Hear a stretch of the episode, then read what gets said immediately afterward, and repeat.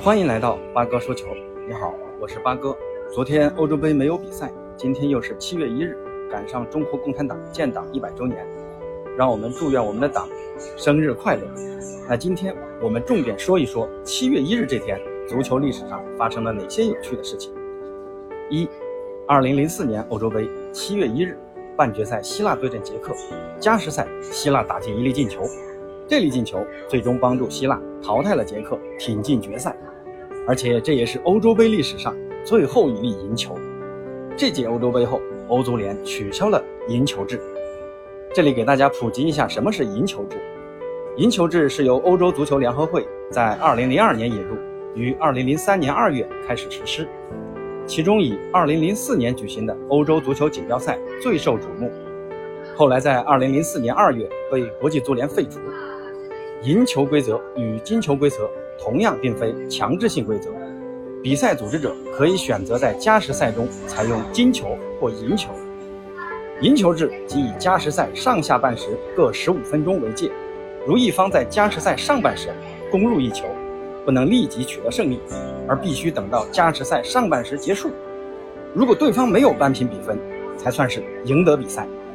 而如果对方在加时赛上半时结束前扳平了比分，则双方还要继续进行加时赛下半时的比赛，而金球制是突然死亡制，只要一方先进球，就可以直接杀死比赛。二，二零一二年欧洲杯七月一日，西班牙在决赛中战胜了十人作战的意大利，卫冕了欧洲杯，这也让西班牙成为欧洲杯史上第一支卫冕的球队，同时也追平了德国队的欧洲杯夺冠纪录。当时的那支西班牙可以说是所向披靡、风头无两，他们在连续三届洲际大赛获得冠军，横扫世界。以巴萨球员为班底的西班牙把传控足球发扬到了极致，众多球迷也是从那个时候爱上了西班牙，也爱上了巴萨。西班牙将在七月三日零点和淘汰上届冠军法国队的瑞士人展开四分之一决赛的首场比拼。状态回归的西班牙是继续采用传控打法对阵踢出整体足球野狼一般疯抢的瑞士，还是会选择更务实的打法呢？让我们拭目以待。不过八哥个人猜想，西班牙还是会利用催眠的传控打法，让皮球动起来，消耗瑞士人的体力，再来寻觅机会。三，一九二一年的七月一日，湖南人蔡和森发起倡议，召开党的一大，成立中国共产党。而当时的蔡和森刚刚从法国留学回来，彼时的法国有个叫雷米特的人当选了国际足联的第三任主席。他上任后第一个设想就是举办世界杯，并于1930年7月13日成功的举办了第一届世界杯。1950年，国际足联为了纪念雷米特，把冠军奖杯命名为雷米特杯。直到1970年，因巴西把雷米特杯给弄丢了。新造的冠军奖杯广泛征集后，改叫“大力神杯”。而另外一个法国人则在1928年有意向创办一个欧洲国家之间的杯赛，这个人叫德劳内。但当时欧洲国家发生了举世瞩目的大战，而且很多国家还没有成立足协，时机很不成熟。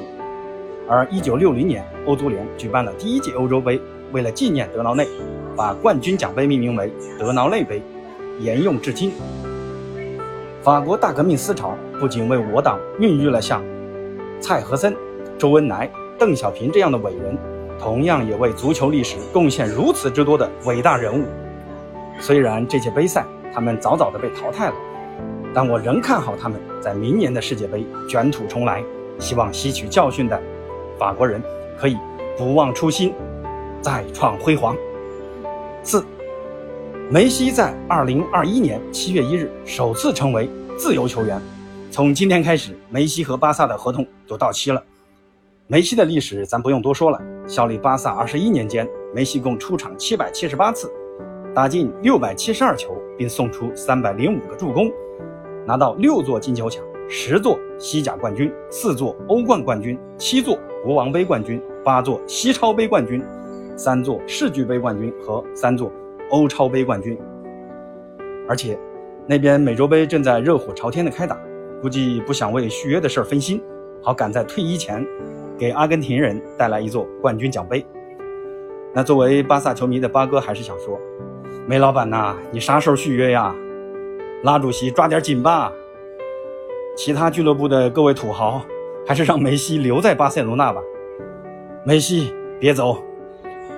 好了，我是有故事的八哥，大家有什么不同意见，可以在评论区留言和我交流，也欢迎关注订阅八哥，咱们明天见。